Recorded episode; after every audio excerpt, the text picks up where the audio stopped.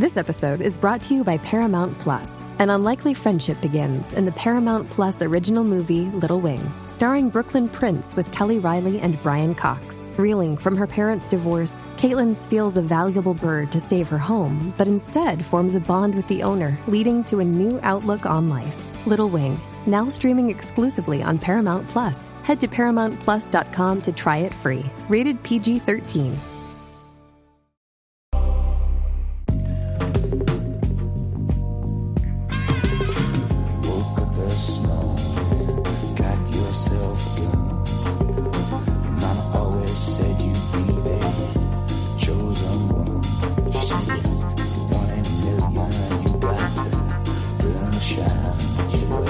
Todos y bienvenidos a FDS Review, el programa de fuera de series donde cada semana analizamos, comentamos y debatimos sobre nuestras series favoritas. Y hoy toca hablar de una de esas ficciones que nos han tenido en vilo semana a semana gracias a la emisión en HBO España. Hablamos, por supuesto, de Mayor of Town, esta miniserie o no, luego hablaremos de ese asunto, protagonizada por Kate Winslet, que no ha dejado indiferente a nadie. Yo soy Álvaro Nieva y para desgranar esta ficción tengo a alguien que sé o creo que le ha gustado mucho también, Aloña Fernández Larechi. ¿Estoy en lo cierto? Estás en lo cierto, lo estás. Encantada de estar aquí contigo para, para hablar de esta. Venga, va, sin tapujos, de esta maravilla. Esta maravilla que muy difícil estará para que, para que no se cuele en el top 3 de nuestra serie Mejores Series del Año. Probablemente tendremos que hacer, yo creo, dentro de poco en fuera de serie nuestro ranking de media temporada, de mitad de año ya cuando se cumplan los seis primeros meses y probablemente se cuele en las de todos los que la hayan visto. Mare of Town es una serie, como decíamos, eh, original de HBO, pero emitida aquí en, en HBO España y está creada por Beth Inglesby, creo que he dicho bien su apellido, y si no que me perdone, creada y escrita por él y dirigida por Craig Zobel. Tiene esta particularidad de que, bueno, todos los episodios están escritos y dirigidos por las mismas personas.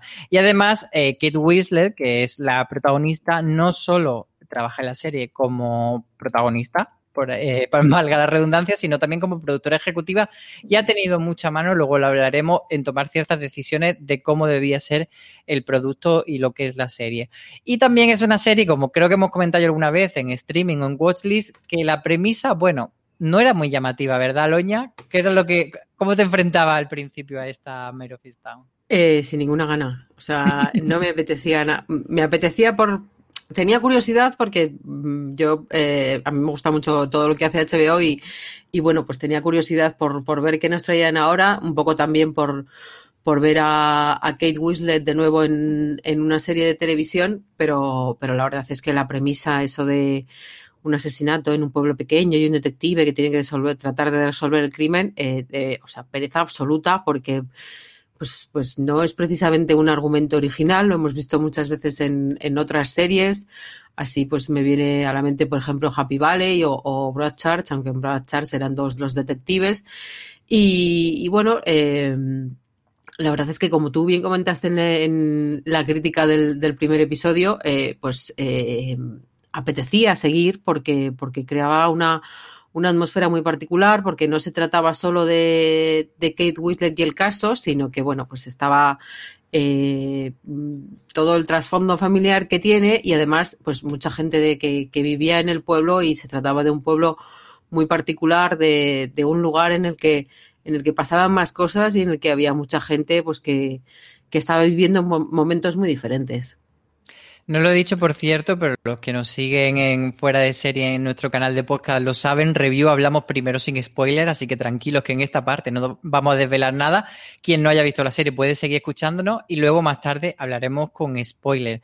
Yo estoy de acuerdo con Aloña, me, me, me echaba muchísimo para atrás esa premisa, pero tenía el, ese aliciente de Kate Winslet por un lado y HBO por otro, y era suficiente para darle una, bueno, una pequeña oportunidad de un par de episodios y, no hizo falta más porque con ese primer episodio consiguieron atraparme y consiguieron que me importase más Mayer, que es la protagonista, y, toda la gente que le rodeaba que el propio caso, que, que además particularmente, eh, bueno, las series criminales suelen empezar muy pronto presentándote el cadáver, la escena del crimen, y aquí se toma bastante tiempo en desarrollar eso y en el primer episodio eh, lo sitúan bastante tarde esa, esa, presentación del caso. Y me pareció bastante interesante. Y luego tenemos eh, junto a Kit Willett, pues eh, un elenco bastante bien avenido y, y, que se merece muchos premios Emmys, entre los que están Julian Nicholson, Jean Smart o Evan Peters. Eh, para ti, ¿cuál ha sido el, el que más ha brillado, Aloña? No sé si esto es, es como pedirte. La pregunta del millón. ¿A quién quieres más, a mamá o papá? Eh, bueno, yo, eh, la verdad es que siempre me ha gustado Julia Nicholson. Me parece que, que bueno, eh, quizá no es una actriz muy conocida porque porque ha hecho visto, de secundaria, no pues en la película Yo, Tonya, por ejemplo, quizá últimamente la hemos visto más en, en el cine, bueno, un poco parecido. Está en el, en el visitante también. Eh, a mí me sonaba de, de Yotonia y de haberla visto en, Master of Sex. Los que siguieron Boardwalk Empire también eh, aparecía en Boardwalk Empire. A mí siempre me ha gustado mucho. Y, y bueno, pues la verdad es que me, me, hizo ilusión verla ahí y sobre todo en un papel pues tan bonito con la amistad que, que, que, le une a Kate Winslet, ¿no? Eh, la verdad es que me gustaba mucho. Eh, luego me llamó mucho la atención eh, el personaje que hacía nuestro amigo cuyo nombre Evan Peters. Peters. Yo no soy muy admiradora, pido disculpas de antemano, lo siento, y, y la verdad es que... No te perdono. Bueno, pues nada, yo te voy a seguir queriendo igual. Y, la verdad es que me llamó la atención. Eh, creo que mmm, tenía mucho. Se presenta de una forma y además cuando aparece tú puede que ya le hayas cogido cariño a la, protagonista y entonces lo ves como, como una amenaza o como, como algo que, bueno que le puede hacer daño a ella y, luego pues, pues eh, la cosa evoluciona y acabas cogiéndole cariño y, luego pues es que Jean Smart, o sea, eh, la ola. A esa señora hay que hacerle la ola eh, por su capacidad para. por sus, sus diálogos con, con Kate y, cómo hacían esa, ese planteamiento madre-hija, pero sobre todo por su capacidad para caer y para darse hostias a lo largo de toda la serie, porque la pobre mujer, la verdad es que eh, físicamente también ha sufrido un poco.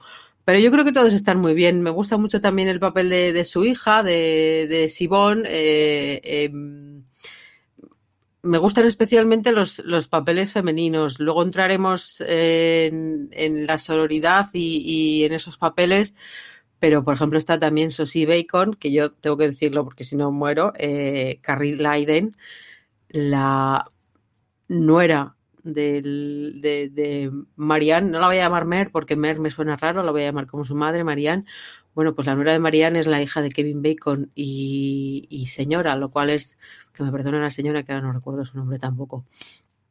Pero, pero ya es como, ah, aquí estamos todos. Es, es, es bonito. Y, no sé, me gustó mucho. Quitando los pelánganos con lo que salía Guy Pierce, me han gustado todos. Pues la verdad es que mmm, has hablado súper bien del reparto. Yo eh, creo que luego hablaremos de los personajes en sí, pero creo que, que lo que tú dices. Fíjate que a mí, Julian eh, Nicholson, había visto varias de las series en las que, en las que ha aparecido. Había visto eh, Master of Sex, había visto, mmm, por ejemplo, la de Ley Orden, el caso Menéndez, que, bueno, al final no tuvo mucho, mucha repercusión. Y había visto también El Visitante, y de hecho, pero no la tenía tan ubicada. O sea, aquí ha sido como su momento y hmm. su reconocimiento. Y Jean Smart sí que eh, la tenía como ubicada muchísimo más por, bueno, desde la época de Samantha Kay y otra sitcom así como de hace unos cuantos años, pero en los últimos años ha tenido ahí un, un carrerón entre, entre Fargo, Legión, Watchmen, eh, que ha sido como el momento de... Watchmen, Watchmen, claro, Watchmen. En Watchmen. Es que, y entonces yo creo que va a ser su momento. Y entonces, ahora que estamos con estas preguntas, que te estoy haciendo preguntas comprometidas, y luego ya pasaremos a la parte con spoiler, te quería preguntar, porque yo viendo la serie me planteaba una cosa muy dolorosa y yo reclamaba en mi crítica final Emmys para todos, pero es que Kate Wheeler irá por protagonista, pero Julian Nicholson y James Smart van a coincidir en secundaria. ¿A mamá o a papá? Yo creo que va a ser eres, más, ¿no? probablemente. uf, es que no lo sé. Es que Julian- Yo creo que va a ser más mamá. Creo que Jane Smart tiene, tiene pues una veteranía detrás y, y es conocida por todo el mundo y que no es lo que quiera, que tampoco sé lo que quiero, no, no puedo contestarte a, a esa pregunta porque creo que, que en el último capítulo Julia Nicholson está, está estupenda. Pero es que eh, quizá el, trabajo de Jean Smart luce más porque es a lo largo de, podemos decir, prácticamente todos los episodios. Y, y en el último, pues tiene un cierre así muy, muy bonito. Entonces, eh, yo creo que de ser será Jean Smart, pero bueno, eh, yo creo que la categoría de miniseries de los Emmy daría como para tres podcasts o cuatro, porque sí, porque más allá de que tenemos a Gambito de Dama, que, por desgracia sigue ahí con la, con la- con la amenaza de ir a llevárselo todo otra vez, eh, está eh, Mayor of Easttown y, y no podemos olvidarnos del ferrocarril subterráneo, que yo creo que también va a tener muchas, muchas nominaciones y va a hacer mucho ruido. Entonces, eh, va a haber que ir tejiendo todo muy laboriosamente, pero yo sí que temo o, o que mm, no me extrañaría que Mer arrasase con todo y que, bueno, pues, pues obviamente cuando están dos en el mismo, en la misma categoría, pues las dos no pueden ser, o pueden ser, pero va a ser muy difícil. Entonces yo creo que será Jean Smart. Pues yo, yo creo que también, pero bueno, tampoco me sorprendería que al final se lo diesen a Julian, pero Y, a mí, y yo tampoco, y, y, y, me y no, parecería y no- estupendo no os pasaría igualmente. mal. No nos parecería mal.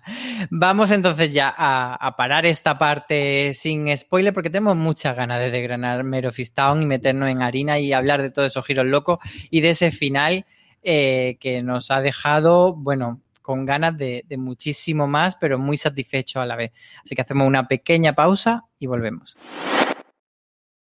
Ahora sí, vamos a hablar de Easttown con spoiler. Quien no haya visto la serie o quien le quede algún episodio por ver, es el momento de bajarse del podcast, de guardarlo y de tenerlo ahí preparado en su reproductor para cuando esté listo para, para escuchar mm, a tumba abierta cómo hablamos de esta Easttown que ya decimos que nos ha encantado muchísimo. Y la verdad es que hay tantas cosas que comentar de, de Mare que te voy a, dejar a ti elegir, Aloña. ¿Prefieres que hablemos primero de la parte, digamos, como más dramática o, nos metamos en, el thriller? Eh, yo es que creo que el thriller es algo secundario, o sea, es, el punto de partida, como decíamos, está en, esa sinopsis, pero... eh, y buena prueba de ello es el último capítulo. La serie funciona igual, o yo creo que podría funcionar igual sin, sin ese crimen, ¿no? Y, y- y todo lo que conlleva. O sea, el, eh, a mí me mola el, el hecho de que se valga por sí sola y de que, mm, a pesar de que tiene cierta trampa, en el último capítulo eh, te resuelvan, entre comillas, el caso en los primeros cuatro minutos y digas, bueno, tenemos ahora una hora por delante, ¿qué carajo vamos a hacer? Y todo te interesa. O sea, el, el cómo eh, los personajes eh, pues, pues están retomando sus vidas, están eh, recomponiéndose, en, cómo Down, pues por ejemplo, eh, le da una nueva vida a, su hija con, con esa casa.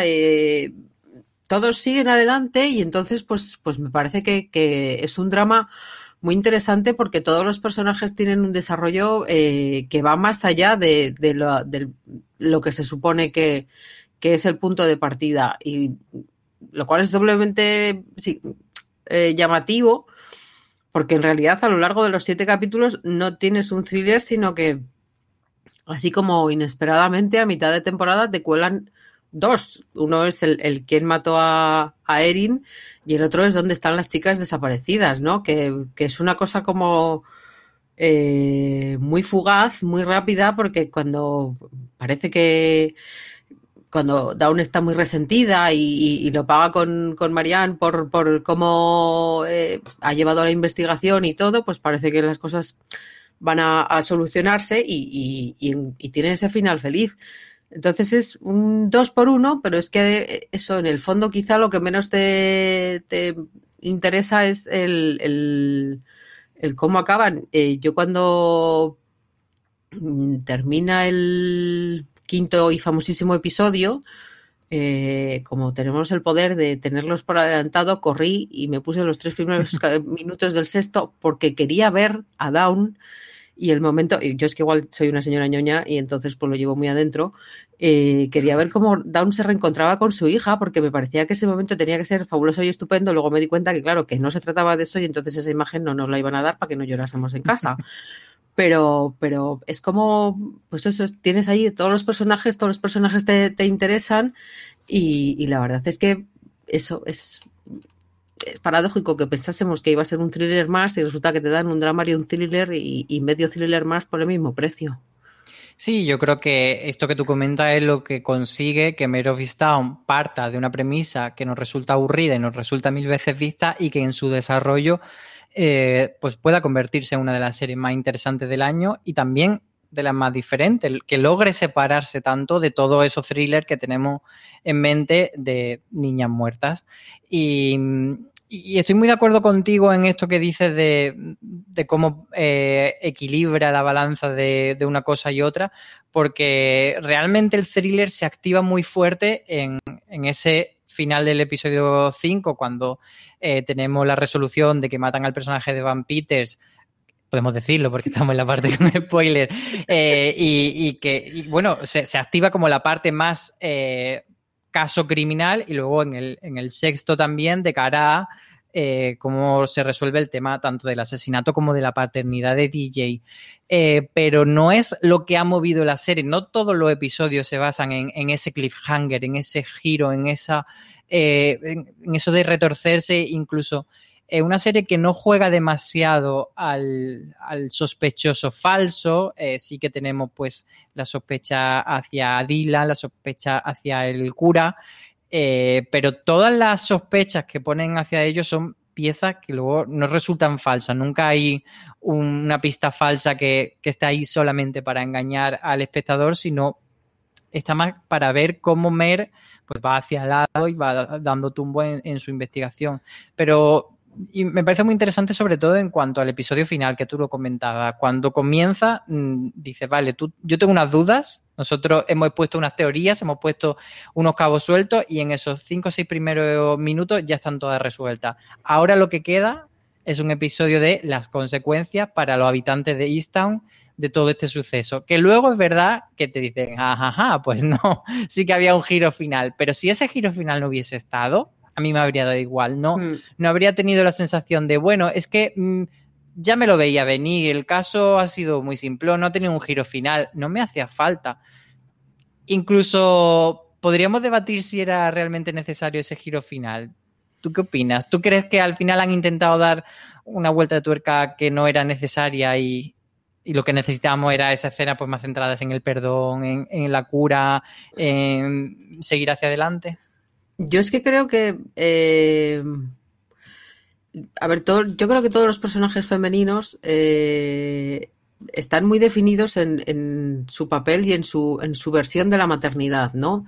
Eh, está Mer con, el trauma por el suicidio de su hija, de su hijo y la incomunicación o, los problemas que, que, tiene con su hija. Está Carrie y, la, nuera y el dolor que siente por no poder hacerse cargo del suyo. Está Helen, la madre de, Mer, y, el cómo, em, por un lado, eh, nunca han hablado de ello, no han hablado de muchas cosas y, luego, como vemos en el último episodio, pues tuvo que, su relación con ella se vio eh, trastocada por cómo mm, no se sentía la posibilidad de, cuidar de su marido.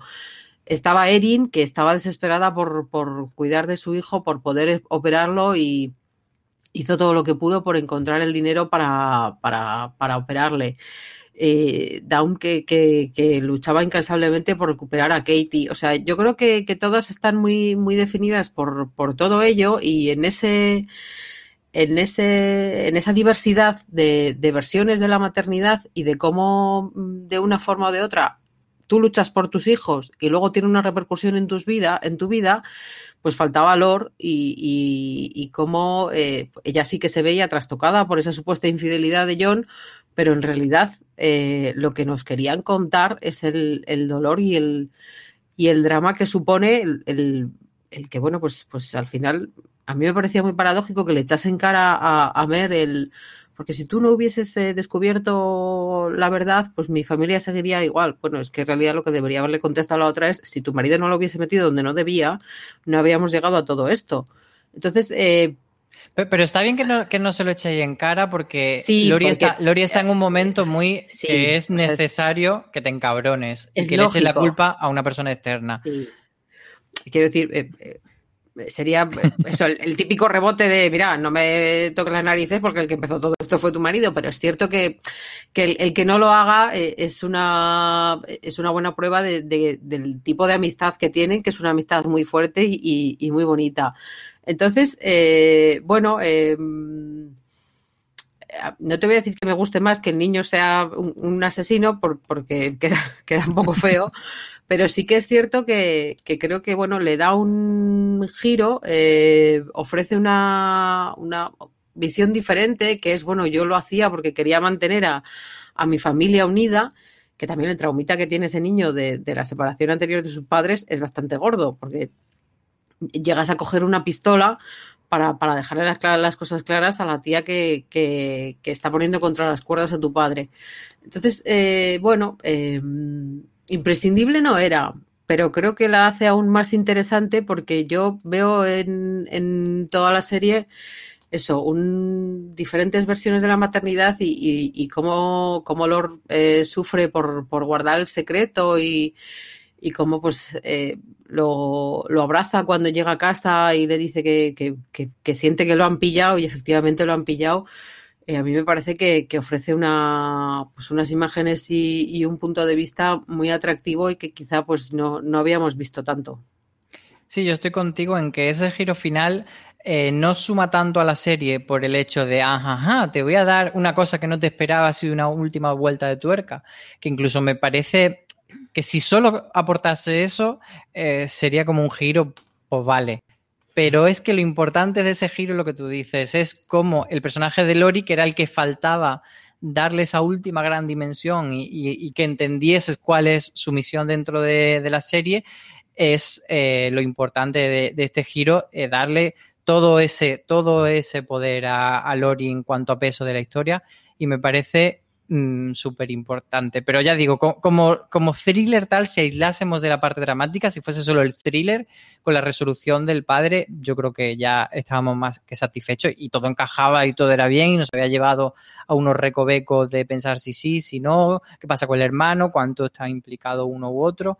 Yo creo que era suficientemente satisfactorio, pero luego además está muy bien, muy bien recogido y también recoge eh, que, los Carroll, estos vecinos que, que se muere la señora a mitad de la serie y que él estaba ahí un poco eh, a, la, a la pularda que no se sabía qué pintaba. Pues, funeral. Claro, pues también une también en todo y hace que, que, bueno, que parecían que eran dos personajes que simplemente estaban para mostrar el lado más anodino de ser poli en una ciudad random y le dan sentido a, a, esas pistas falsas que tú comentabas antes, que no eran falsas. Uh -huh. Pero a mí, yo, eh, antes de ver el capítulo, pues eso de que te pasas una semana pensando quién habrá sido, quién no habrá sido, qué tal. Esa secuencia en la que viene el especialista a explicarte que ha sido una, que era una pistola Colt y que era una pistola como la que tenía el padre de, de Mer, era como sospechosa, me, me, pareció incluso un poco forzada, porque era como mucho detallito para, para Mm, no ofrecerte resultados instantáneos. Era como, te vamos a dejar aquí que pienses en esto, ¿no? Había mucha gente incluso que había especulado con que eh, alguien había subido al desván al que Mer no quería subir y entonces pues había robado la, la pistola del padre de Mer y, o sea, el, el montado. Y, bueno, pues, pues eh, el, quizá, o no sé si lo llegan a mencionar, yo no recordaba que este buen señor que pierde la cabeza en el funeral de, de su mujer eh, era policía y, y, bueno, pues todo, todo va cuadrando y todo eh, tiene sentido en ese momento en el que va a visitarle, que no se sabe muy bien si va a visitarle para que le hable de cómo se supera una pérdida o de las cosas que pierde, ¿no? Es eh, una secuencia que parece más extraña y menos dices, bueno, ¿y esta, esto qué, qué hace aquí ahora? Y en realidad, pues, pues es donde haces todo encaja.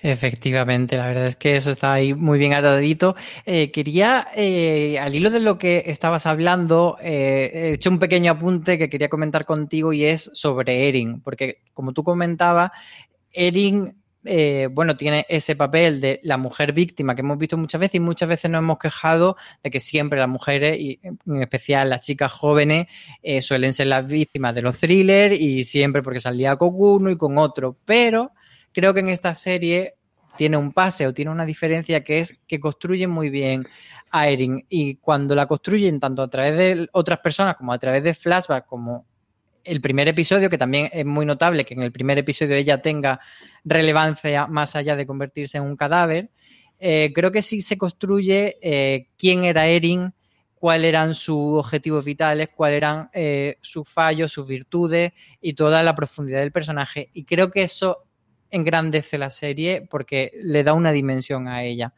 Eh, ¿Tú cómo lo ves esto? Eh, yo estoy de acuerdo. Eh, creo que, como bien dices, en ese primer capítulo, la verdad es que me sorprendió el, que tuviese tanto, tanto protagonismo y, bueno, sobre todo esas imágenes tan bonitas, ¿no? En las que se le veía con, con el niño y, cómo se desvivía por él y cómo lo quería locamente. Y, bueno, eh, sí que parece una persona eh, que luego, pues al final eh, descubrimos que mmm, no es otra, pero sí escondía secretos, ¿no? Eh, durante mucho tiempo, bueno, no durante tanto tiempo, porque la verdad es que se veía venir, pero durante algún tiempo estuvimos pensando que, que DJ era el hijo de, de, su novio, luego resulta que, no lo era, entonces te pones a pensar ya. Mmm, de quién va a ser, el cura estaba ahí para engañarnos a todos y, y luego ya pues te pones a, a pensar en, en, la familia de, de, Lord. Yo confieso que primero pensé que había sido el hermano, que no, que no había sido John, sino que había sido Billy. Y, y bueno, ya cuando vemos pues esa, esa foto ya entonces como ¡ah! sorpresa. Eh, a mí la verdad es que sí que, que me gusta. Eh, quizá bueno, es que tirar de los flashbacks también había sido como un recurso como muy, muy visto. Eh, yo creo que está en su justa medida, creo que es, que es interesante y que, pues, sobre todo, eh, deja ver el, tipo de, de, persona que era y me da un poco de pena el, el, hecho de que, bueno, de que se encontrase así con, con su destino de una manera tan absurda, pero por otra parte, o sea, es absurda porque, porque lo es, pero es lo, encaja, es, eh, está bien dentro de lo que nos están contando. y quizá por otra parte, pues también nos deja ver un poco el, problema con, con, las armas que hay en Estados Unidos, ¿no? Porque si, si el chiquillo pues no hubiese tenido la, la pistola a, malo, a, mal, a, mano, pues otro gallo nos, nos habría cantado. Pero yo creo que, que bueno, que, que, está bien el, el, cómo, el cómo la retratan y creo que sí que le dan más, más empaque y más personalidad de la que, de la que estamos acostumbrados. También vemos esas imágenes con, con su amiga, cómo, cómo, pasa tiempo con ella, cómo le habla de, de sus problemas, vemos con, con, su padre y esa relación tan violenta y tan dura que tenían. Está bien y, y sorprende, con lo cual yo creo que estoy de acuerdo contigo. Decía eso de que, has, de que tenías tu sospechoso, etcétera, y la verdad es que es llamativo que una serie que, como decimos, eh, pesa más el drama que el thriller, al final sí que nos ha tenido en esa conversación seriéfila de, de bueno, de intentar hacer eh, nuestras propias hipótesis y de intentar unir las pistas que nos iban dando y de estar, sobre todo, yo creo que las últimas semanas, a partir de, de ese episodio 5 que nos dejó tan loco y, bueno, quizá un poco antes, eh, y, de cara sobre todo al, entre el penúltimo y el último, pues saber si realmente era Billy como parecía el que, el que había matado a Erin. Yo pensaba que, que, Billy podría haberla matado, incluso haber estado en esa posición en la que luego estaba el hijo, de intentar defender a su hermano y haberse cargado a Erin sin querer.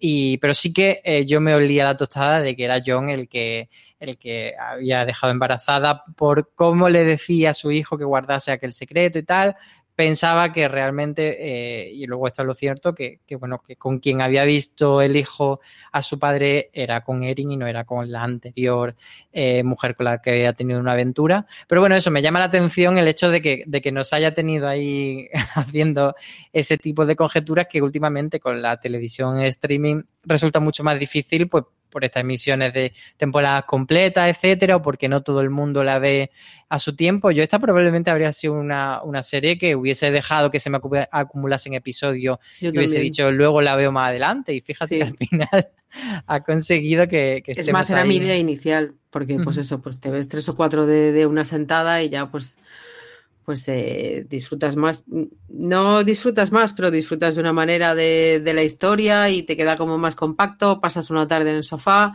pero la verdad es que eh, gracias a HBO por esta emisión semanal, yo he recuperado las emisiones semanales, tenía ganas de que llegase los lunes para, que, para, para ver los capítulos y, he disfrutado muchísimo, o sea, hacía mucho tiempo que, no tenía esas ganas. Y, y luego a, al hilo de, de buscar al culpable, o sea, eso lo típico de las encuestas en Twitter, tú quién crees que será, no sé qué, no sé cuántos, cada uno hacía sus apuestas.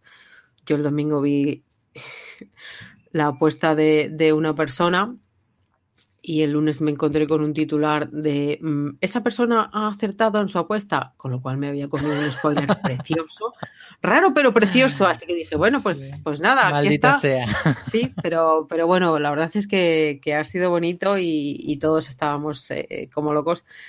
Me gustó mucho el cómo reaccionamos al quinto episodio y, bueno, el quinto episodio la verdad es que quizá entre el quinto y el sexto, los tres últimos son, son un tour de force, la verdad, muy, muy interesante, que, que se disfruta mucho y que, que, le pone mucha más intensidad y que hace que todavía tengas muchas más ganas de verlo. Sí, creo que precisamente por eso, por como aprietan tanto en el quinto y en el sexto, Luego, esa calma que hay después de los primeros minutos del, del último que comentábamos antes, se, se, disfruta tanto el decir, vale, vamos a volver ahora Hmm. a ver, a ver las consecuencias a poco a poco, sí. Hmm. Y mm, hemos hablado también de, de Kate Winslet, por supuesto, la hemos mencionado, pero no nos hemos metido en harina de hablar de, de esta Mare y de por qué como protagonista es tan guay. ¿Qué tiene el personaje que nos parezca tan profundo y que no nos parezca eh, lo que comentábamos del prejuicio que teníamos respecto a la serie al principio de esa eh, persona que tiene eh, que vive atormentada por los demonios del pasado mientras tiene que resolver un caso que es ciertamente un cliché de, de este tipo de decisiones y al final la hemos amado, la hemos querido mucho y nos ha parecido que era un personaje alejado del cliché. Porque yo creo que eh, es un personaje muy británico en cuanto a, que es un personaje muy natural, eh, eh, tanto física como, como en, la personalidad, ¿no? Eh, bueno, se ha escrito mucho ya sobre eh, pues cómo ella misma escogió llevar el pelo sucio porque Mer era una, un personaje que estaba muy ocupado como para lavarse el pelo todos los días, como, o sea, sí que es eh, es muy congruente. Eh, es una señora que, se vuelca en, su, carrera para evitar sus problemas personales, para dejarlos a un lado, y se vuelca tantísimo en su carrera que, se borra ella misma, ¿no? Eh, apenas lleva maquillaje y, y, eso concuerda con que Mer no vaya a gastar ni un minuto en, en echarse una sombra de ojos o lo que sea, porque ella lo que quiere es resolver un crimen. Me parece que todo está, o sea, es un personaje eso que, que encaja y que, y, que dice mucho de que podríamos ver lógico en, en, una actriz menos conocida norteamericana o británica, pero que llama mucho más la atención en una actriz como Kate Winslet, Kate Winslet, Kate Winslet porque ya tiene una edad, porque todos lo conocemos, porque, porque ya tiene una edad desde el respeto, ¿eh? o sea, está maravillosa y estupenda y ole. Pero eh, que quizá otra no se habría prestado, ¿no? Que, que quizá no hay tantas mujeres en, en, Hollywood que digan, bueno, sí, igual si están preparadas eh, o dispuestas a llevarse, a, irse a esos personajes que luego en Oscar, te valen un Oscar o un premiazo porque has hecho un, un cambio físico eh, monumental, adelgazar mucho, engordar mucho, mm, esas cosas que tanto gustan en Hollywood. Y sin embargo, no, ella eh, lo que es es natural, es una mujer, como podríamos ser cualquiera de nosotras, con días mejores y días peores, con, eh, pues eso, eh, señoras que discuten con su madre de si me pongo el vestido rojo o me pongo los pantalones o vete a cambiarte, cómo voy a ir a cambiarme si ya están tocando la puerta y que se prepara para salir, pero tampoco es una cosa loca y que, que a la mañana siguiente, cuando se levanta y tiene que ir a trabajar para, para seguir tratando de, de, resolver eh, esos casos, pues es una tipa natural que se ata una coleta malamente y que pues, pues se le ven las patas de gallo, pues chapó y, y me llama un poco la atención, o sea, me parece bien que, que, lo resalvemos, pero por otra parte me llama un poco la atención que a todo el mundo le haya parecido tan llamativo porque sería lo lógico. Entonces está bien que, que por fin una, haya, una ficción pues haya abrazado la naturalidad y haya dicho, pues mira, es que las mujeres no nos levantamos con, con la raya ya puesta o, o, cuando abrimos un ojo no ya pues tenemos ojeras, pues claro que tenemos ojeras, criatura, como todo el mundo. Pero eh, sí que es verdad que es muy llamativo por el hecho de que estamos acostumbrados a que Hollywood lo haga de la otra forma, claro. de, que, de que las policías y las médicas de la serie de televisión vayan peripuestísimas y vestidas como y peinadas sobre todo como de peluquería. Y, y esto que parece una cosa absurda, yo creo que el, una de las cosas más importantes de, para, para, construir esa realidad en la que te mete Mero Office Town. El, lo comentaba Kit Weasley en una entrevista que el, digamos que la orden de peluquería era, eh, lo decía en inglés, pero bueno, la traducción sería como recién levantada, que prácticamente todos los personajes debían, debían estar como, pues eso, como tú te levantas de la cama y te haces así un poco con el peine, pero no te hace los rulos porque vas a la oficina o porque no te da tiempo y no solo lo vemos en ella, lo vemos prácticamente en casi todos los personajes y, quizá pues por ejemplo Chauvin que por edad le corresponde estar más arregladita, pues sí, ella se, se, se tomaría su tiempo para arreglarse, pero es lógico por, por los personajes. Y, y, luego ella que también ha comentado eh, que que pidió expresamente que en las escenas de sexo que no, pues, que no intentasen pues taparle eh, la barriga, que si le sale una chichilla pues que se note porque una mujer real como ella misma es, pues tiene una chicha y cuando está teniendo sexo no está en una posición de porno perfecta, sino que está, pues, como a todos nos pasa, que se nos hace un poco así la lorcita y no pasa nada. Y luego, Además, dime, dime. perdóname, eh, que, creo que también contribuye a, a, ver la evolución del personaje. Eh, al final de la serie está más guapa, está más, eh, más arreglada y yo creo que porque tiene ganas de arreglarse. Sí, en esa última escena con, con Julián. Porque está yendo a terapia y se, y se está claro, cuidando. Está mucho más a gusto consigo misma. En esa última escena con, con Julian Nicholson no pude evitar ver que tenía la manicura hecha.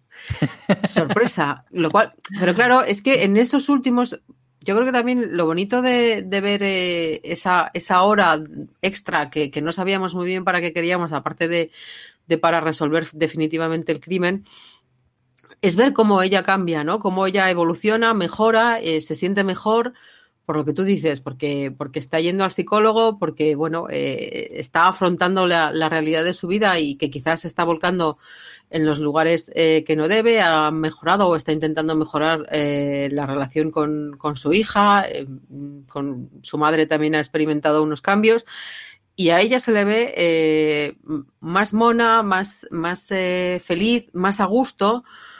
Entonces, eh, bueno, eh, yo creo que forma parte de, de, la evolución, pero no es una evolución frívola, es decir, eh, nos pasa a todos y en el fondo yo creo que lo que, le, Kate intentaría es eh, reflejar una mujer real. Y una mujer real cuando se siente hecha mierda, no, pues lo que tú dices, no se pone los rulos y, y no se pinta y, y, pues, pues de lo que menos te preocupas de tu apariencia física, porque ya tienes bastante con lo que tienes en la cabeza.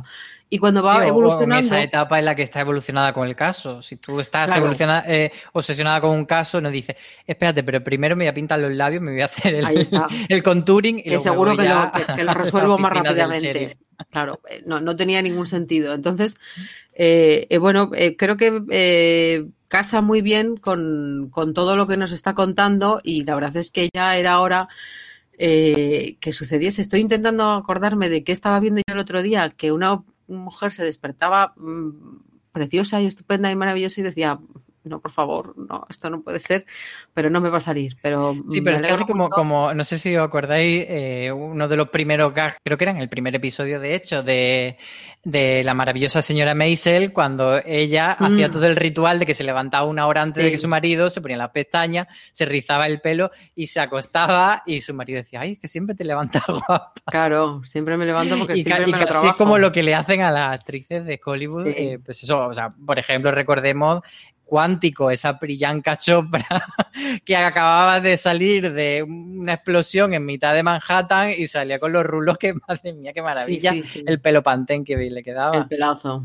y, y, pues eso, todas estupendas, ni una ojera, ni una arruguita, ni un nada.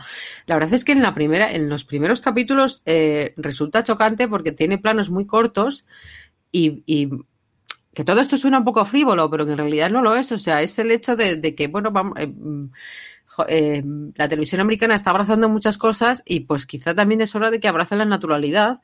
Entonces, pues ver las patas de gallo a Kate Winslet, que es una señora que, que pues bueno, eh, mm, ha hecho tantas cosas y, siempre ha estado tan perfecta, que dices, pues, pues mira, oye, se ha prestado a, ser ella misma y eso,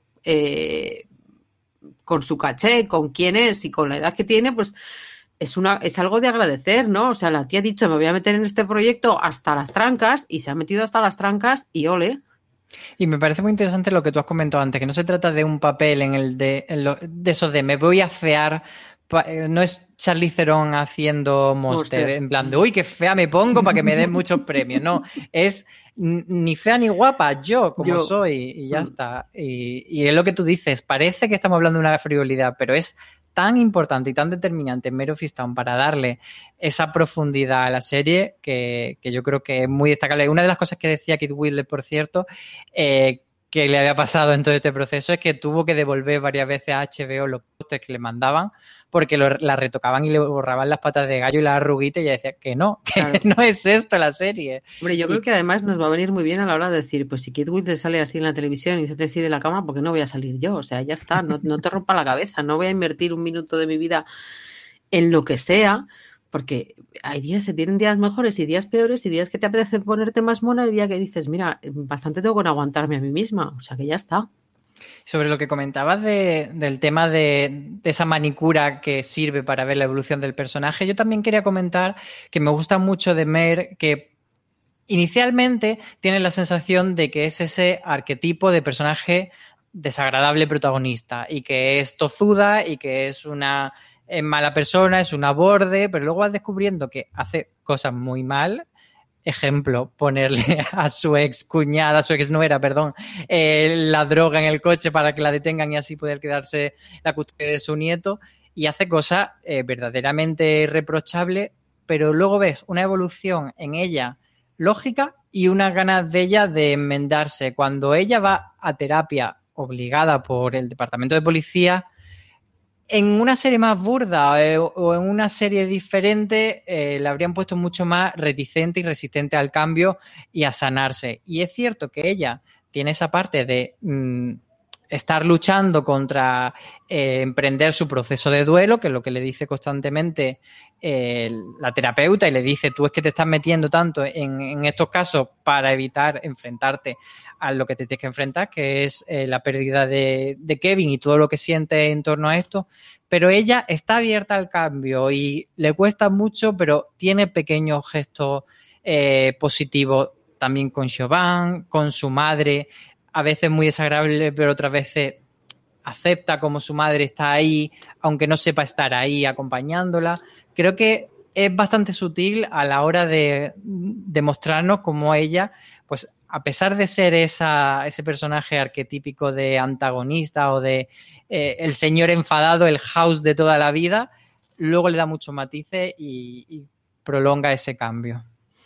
Y, se los da, yo creo que, que, lo sabe distribuir muy bien a lo largo de los capítulos, porque claro, una cosa es que eh, bueno, esta señora es así de desagradable porque tiene problemas en su trabajo, porque todo un pueblo está señalándola con el dedo porque no está resolviendo un caso, resulta que no está resolviendo un caso porque tiene un problema en, casa, está divorciada y está divorciada porque es incapaz de hablar del suicidio de su hijo, y luego ya cuando crees que ya lo sabes todo, te llega esa escena en, terapia en, la que, pues, un suicidio es duro de, todas las formas posibles, pero hombre, la escena es, durísima porque ella además no solo carga con, el dolor de haber perdido un hijo, sino que eh, de alguna manera el, shock inicial se lo llevó su hija por, el, bueno, pues vete a ver si está en casa y la chiquilla se lo encontró en el desván. O sea, eh, juega muy bien con, la dosificación de la información y con que cuando crees que el drama ya, ha alcanzado su, su punto más álgido, dices, espera que todavía llega un, una, una, cucharadita más para... Y entonces eh, te encaja, o sea, está enfadada con el mundo y es borde y desagradable, que por otra parte me parece un personaje muy, muy legítimo y, muy divertido el, que las tías también podamos ser eh, eh, bordes y desagradables y podamos ser unas eh, policías que no son precisamente majas. Luego, además, es una hija de puta, con perdón, pero lo que le hace a su nuera es ser una hija de puta. Y sin embargo, la quieres porque la entiendes. Pero lo más bonito es que luego llega esa, escena con, con su exmarido en la que pues, pues asume que se va a llevar a su hijo y, y, lo ve como algo normal porque es su madre, ¿no? Entonces, ese es el momento en el que dices, mira, pues igual eh, esa terapia, el que en otros sitios eh, quizá nos habría llevado más tiempo o, se habría planteado de otra manera, más tiempo aunque no lo tienes, pues, pues eh, está, está haciendo efecto y, está haciendo de ella pues, pues una mujer que, que tiene que asumir eh, su papel y, y sus limitaciones y sus posibilidades. A mí esa escena la verdad es que me gustó mucho, sobre todo porque al desmarido se le notaba como muy sorprendido, como coño, que en realidad era la reacción que íbamos a tener todos en nuestra casa, ¿no? El, el, decir, pues no me esperaba esto de ti, pero la verdad es que estoy muy orgulloso de que, de que lo estés asumiendo, de que lo estés asumiendo así. Y, y todo el cambio de Mer, creo que también es muy importante señalar que, que la serie eh, deja claro que no es una solución mágica, sino que ha ido a terapia y además entre que se resuelve el caso y todo lo que vemos después, se da a entender que pasan varios meses, o sea que no es mm. La medicina sí, de San Fernando tomando y curando, sino que... Ahí está muy bien el señor cura diciendo, me he tomado ocho meses porque te sirve para decir, eh, vale, ya... Porque claro, tú estás viendo una sucesión de hechos, pero afortunadamente no te ponen el cartelito de tres meses después, cinco meses después, no sé cuánto después, pero está muy acertado el, el, el papel, de, el, el, el, discurso, no se llama discurso, pero no pasa nada. Eh, la homilía. Gracias. Del cura, en la que dice, bueno, me he tomado ocho meses para hacer esto, entonces tú, claro, ya calculas, yo en realidad lo que calculé era para ver si vamos a volver a ver a Guy, a Pierce o no, pero eso no pasó. Pero eso, eh, por un lado, el, cómo te deja el mensaje final de, la serie y el cómo de alguna manera eh, le motiva a seguir intentando eh, contactar con, con Lore y por otro, pues, pues el situarse, el situarte eh, temporalmente y ver cuánto tiempo ha pasado desde todo lo que te han ido contando. Bueno, podríamos estar hablando de Medio Fistado muchísimo tiempo, pero Horas. se nos está yendo un poco el tiempo. Pero antes tenemos que hablar todavía de un par de cosas. Una, por supuesto, es eh, la posible segunda temporada. Eso lo dejamos para el final del todo. Y antes vamos a hablar del final final de la serie, que por un lado es ese abrazo tan emocionante y tan emotivo eh, que vemos entre, entre el personaje de Kate Winslet, entre Mer y Lori. Y luego, por otro lado, cómo Mer se enfrenta por fin a, su mayor demonio, que es abrir ese, esa, es, esa escotilla, no sé si llama escotilla, esa escalera, que va hacia el desván y que, bueno, le cuesta mucho, pero es como un primer paso para enfrentarse a lo que se tiene que enfrentar. Eh, ¿Qué te pareció esto? ¿Te emocionaste? Eh, sí, yo tengo que reconocer con el, con el abrazo, ese momento cocina de no sé qué hago con la tetera, no me quiero dar la vuelta, me estoy mordiendo el labio. Eh, eh, sí, yo también me estaba mordiendo el labio porque estaba viéndolo en compañía y me resistía mucho a que viesen cómo se me saltaban los lagrimones. Pero, pero la verdad es que fue muy emocionante y sobre todo porque es muy bonito. Me parece muy bonito porque no, no, no es forzado. O sea, eh, a lo largo de toda la serie vas viendo su, su relación y cómo Lori está ahí para, para Mer cuando Mer lo está pasando mal. De hecho, la escena y... de aquel banco fue Eso una de las más bonitas cuando sí. cuando era Lori la que le dice, aquí tienes mi hombro y, y pon tu cabeza y pon todo el peso que lleva de la vida encima de mí Ujú. y construye ese primer momento de sororidad para luego darnos esta hostia final. Sí, sí, para, para hacernos llorar duramente, porque eso, eh, pues tú ves que, que ella sale de casa, que recorre ese, ese camino, que se planta, me encanta cómo abre la puerta, como si, o sea, y las puertas están abiertas Sí. locamente, le recibe la, la hija muy entrañablemente y, y luego, o sea, ves que, que va a ser diferente porque no se pone como, como una hidra y le dice vete a tu casa, como ya le había dicho anteriormente, y, y bueno, pues es poco a poco, a ella parece que se le ve bien a Lori, pero, pero la verdad es que no, que no está bien. Y entonces, pues, eh, bueno, eh, llega ese momento en el que directamente se derrumba, porque supongo que tampoco habrá tenido nadie en quien apoyarse, ¿no? Eh, es una. Y es una porque ha mujer- pasado tiempo también. ha pasado tiempo y, y ha pasado mucho tiempo y yo me imagino que lo habrá pasado sola porque eh, pues, pues ha desaparecido todo el mundo de su vida. O sea, su marido se entiende que sigue en la cárcel por, por ocultar eh, la verdad o no sé cuál será el término jurídico de la cuestión. Su hijo obviamente está en el, en el reformatorio, y, bueno, pues su cuñado también se había quedado, mm, eh, iba a salir, pero, pero estaba lejos. O sea, que se ha quedado sola eh, con un hijo de más y, bueno, pues me imagino que habrán sido momentos duros y yo me lo imagino porque, pues eso, ella se desploma físicamente y, y- y- y moralmente y, ese abrazo, ese momento de yo estoy aquí para ti, a pesar de, de- de esa dura despedida, el, el momento coche me, me dolió un poco porque, que por otra parte es lógico, ¿no? Porque ya lo Claro, estaba es pasando muy mal. necesario, Es Claro. como no puedes eh, pedir que, que reaccione y que, y que tenga una, una reacción totalmente analítica y responsable de tus emociones en ese momento. Entonces creo que, que es muy buen contrapunto el reaccionar de una forma explosiva en esa escena y, y además intentando echar las culpas fuera necesita una cabeza de turco y Mm. es, es Mer porque, bueno, en cierto modo tiene una responsabilidad que luego en frío lo piensa y realmente no es su responsabilidad, pero puedes culparla Mm. y luego ya con el tiempo pues tener esta otra, esta otra reacción. Eh, por último, el, el desván, Caloña. El desván, pues, eh, pues un momentazo. Te voy a preguntar además, ¿el desván es un cierre tan definitivo que nos complica que haya una segunda temporada porque ya toda la parte dramática de Mer ha quedado resuelta? Hombre, no. Eh, no, Yo un poco sí lo veo, ¿eh?